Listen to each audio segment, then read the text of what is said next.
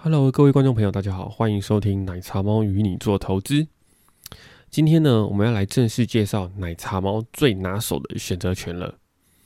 前面呢，前面的集数讲了很多很多的心法，好比说，不要轻易的下重注，那买进具成长的 ETF，还有不要凹单，适时的停损，谨慎的使用杠杆，人多的地方不要去。那甚至还分享了一些买保险的特别想法，所以只要你的大脑有把上面刚刚讲的东西稍微内化起来，其实你已经不太会赔大钱了哦。那距离赚钱还近不近呢？其实呢，买进各国指数型的 ETF 就已经是赚钱的了。只要你肯抱着，这些指数型的 ETF 都会慢慢的膨胀，你抱越久，它就涨越多。之后呢，我们会花一整集来认真的介绍各国指数的 ETF。那今天呢，我们要来介绍一款金融商品，叫做选择权。奶茶猫在很小的时候就开始接触选择权了，那大概是我在大学的时候。我还记得当天开户的时候，开户的柜台跟我说：“哎，你还没满二十岁，不能开户哦。”我说：“我今天。”刚满二十岁，就是今天，就从那天开始，奶茶猫就开始接触选择权了。那为什么一开始就直接做选择权呢？前面好像也有提过，因为呢，这个东西便宜呀。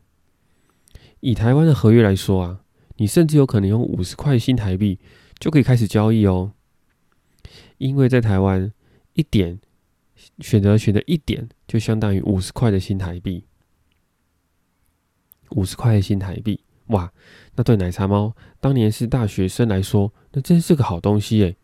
毕竟一个学生一开始是没有多少钱的，却可以开始很简单的开始参与金融市场的操作。于是奶茶猫就开始丢钱了，就开始丢钱了，就开始烧钱了，就开始烧钱了。金融市场可怕的地方是，它一开始是让我赚钱的，没有让我赔钱呢。但其实并没有维持多久，就开始赔钱了。开始这样做也赔，那样做也赔，站着做赔，躺着做也还是赔，跳着做赔，蹲着做赔，趴着做，通通都赔，连喝水都赔。不管我怎么样尝试，几乎都是赔钱收场，而几乎没有在赢钱的回忆中度过啊。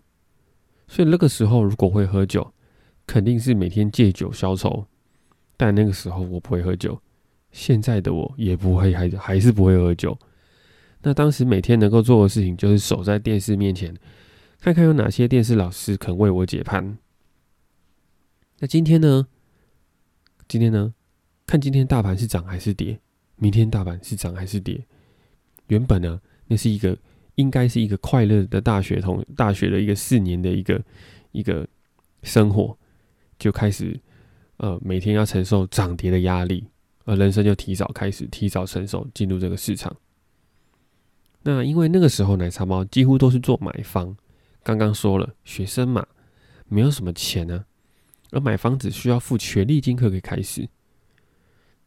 那今天呢，如果是做卖方的话，就可能要付保证金喽，保证金就比权利金贵很多了，高非常多，是数万块不等。那长大之后才发现了啊，原来一样的策略呢，一样的策略，你做买方跟卖方胜率可是不太一样的。根据奶茶猫用当今的选择权回测技术来测，才发现哦，买方确实啊，比胜率比较比跟卖方比起来是相对比较低的。那尤其是价外的的档次的话，比如说扣的价外的档次啊，如果你做买方的话，那胜率更是稍微低了一些。所以，当年大学的那个我，真的是只要睡觉一起来，就是在赔钱的时间度过。那以上，我们现在小小复习一下，刚刚上面讲的内容有什么？上面讲到内容有选择权有分买方跟卖方，买方在交易的时候必须要付权利金，而如果你站在卖方的话，就必须要付保证金。如果你还是听不太理解什么是保证金、权利金、保证金、权利金的话，奶茶猫举个个人最爱的一个例子：今天如果你到外面去租房子，你每个月付了一点点钱给房东，你就可以获得房东的房子一个月的时间。你住在这房子里面，爱干嘛就干嘛，爱载女朋友回来黑咻就黑咻。这一整个月的时间，你拥有使用这间房子的权利，因为你已经付了权利金哦，而且你必须先付钱哦。那如果是以房东立场来看的话，这是怎么样呢？首先要当房东，你必须先买一间房哦，买这房可不是小钱哦，可能是上百万甚至上千万哎，这就是这样在付保证金，一笔很大的费用。付了之后，你才可以把房子出租，租给外面的人。那在市场上，我们讲卖出去给人家一个月。而且这个钱你会先收哦。好，那当买方有承担什么样的风险吗？其实相对少的。就好像你今天外面租房子，你租租租租，突然有一天住到一半，突然间大地震了，砰！租屋处的某一个墙壁倒下来，啪！买方的话，你是租屋客，你要承担任何损失吗？当然是不用啊，除非你遇到一个极恶劣的房东，不然你身为一个租客。也就是买方，你顶多就是把这个月租金付给你房东，或是押金被他吞了嘛。狼吧 gam gam，房东还能要你怎么样呢？对不对？但如果你今天是卖方呢？哦，卖方承受风险就比较大喽。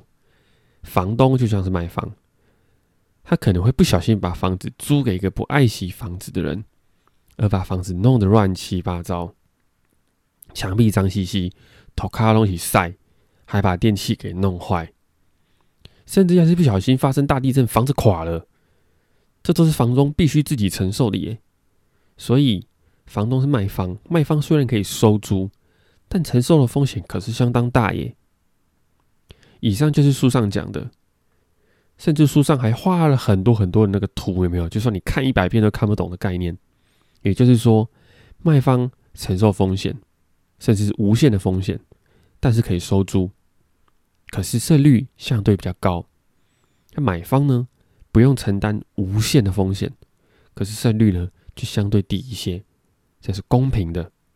那卖方呢在交易的时候需要付一笔付一笔比较大的保证金，好比说买得起房子的保证金，而买方只需要付出能有权利使用这个房子的一点点的权利金，所以。小结最后小结这张这个小结，买方呢付权利金，卖方只要付保证金。好，那为什么买方的胜率会比较低一些呢？好，这边买茶奶茶猫呢，也是用一个个人最爱例子来解释。今天如果你跟你的同学或者你的同事差赌某某某可不可以追到一个正妹，某个正妹王美。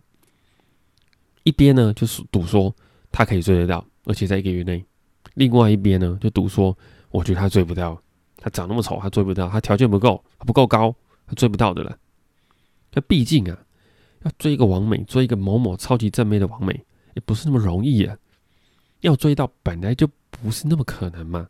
那人毕竟人生不如意事十之八九啊，所以唱衰人家确实是比较容易成功。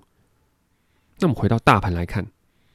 假设今天大盘在一万五千点，那赌盘开出来说台股有可能在年底上两万哦。哇，两万点呢？两万点不是一件容易的事情哎。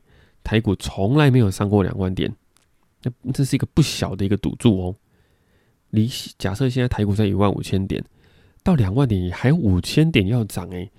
五千点确实不是一个很小的数字哎。所以在选择权里面。有很多很多履约价，每一百点一档，或是每五十点一档，在扣的这一边，数字离指数越大越远的地方，它价格就越低。同样在 put 那一边，离指数越小，也价格越低越远的，价格也跟着更越来越低。这是因为在合约到期之前，要在时间内达到这样的目标。几率是比较低一点的，它会用价格来反映出来。好本小节在介绍什么呢？我们来复习一下，在选择权里面有分 call 跟 put，奶茶猫这边就不要把它翻成买权跟卖权了，因为我们刚刚已经讲买方跟卖方，可是书上常常会有买权跟卖权，所以会有买买权、买卖权、卖买权、卖卖权，不不不不，猫咪权，什么一大堆权，都听不懂了啦，头都花了。我们 call 就用 call 来解释，put 就用 put 来解释，我们就回归原本选择权在国外长的样子。我们直接把买方跟卖方用中文来解释，买 call 卖 call，买 put 卖 put 这样子。好，那我们刚刚说了扣这边，它如果履约价就是每一档的价格，在选择权看上面你会看到很多个档次的价格。扣这一边，价格比大盘指数还要大的，越大越大的话，它的价格就越低。因为刚刚说了，要在单位时间内达让大盘达到这个目标的容易程度越大越难呢。假设今天开一个三万点的履约价，台股从来没有到三万点，要在这个月内从一万五千点涨到三万点，涨两倍。是不是不太容易一些？所以它价格可能就更低。那对于卖方来讲，卖方站在那边说：“来呀，你涨过来呀，有种你涨到这边来呀，有这么容易吗？没那么容易。”所以卖方站在那边喊：“来呀，你来呀，你搞怕来呀，你涨到我家来看看啊！”看起来是不太容易嘛，所以价格就稍微低了一些。也就是呢，价格反映的是。这个大盘能不能实现履约的可能性哦？他用价格来表示。那我们最后再复习一下，本小节在讲的就是呢，选择权的每一档履约价的价格，其实是反映着胜率。越难达成的目标，达成几率就低，所以价格就便宜。那选择权呢，有分 call 跟 put，call 呢？跟大盘的涨是正相关，put 呢跟大盘的跌是负相关，也就是说，大盘如果涨的话，基本上基本上哦，call 的价格是要往上跑的；大盘如果跌的话，基本上基本上哦，put 的价格要往上跑。那为什么奶茶王一直说基本上呢？因为啊，call。call 这边有这么多档履约价，put 也有这么多档履约价，超多档，并没有每一档在合约到期前，每个人的行为都一样。好，那选择权呢是一个比较难懂的商品，我们就不要讲太多。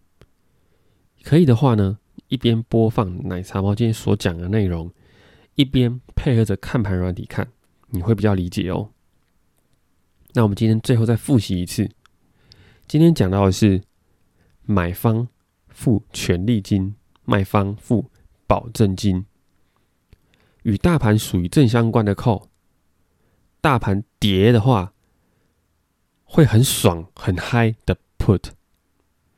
那越是困难的目标，达成几率就越低，而几率的高低都反映在价格上。好。今天呢，我们就介绍选择权的一些基本概念到这边，不要想太多，好好的消化一下，配合着看盘软体看。下一集呢，我们会介绍时间价值和一些希腊字母。奶茶猫与你做投资，我们下次见，拜拜。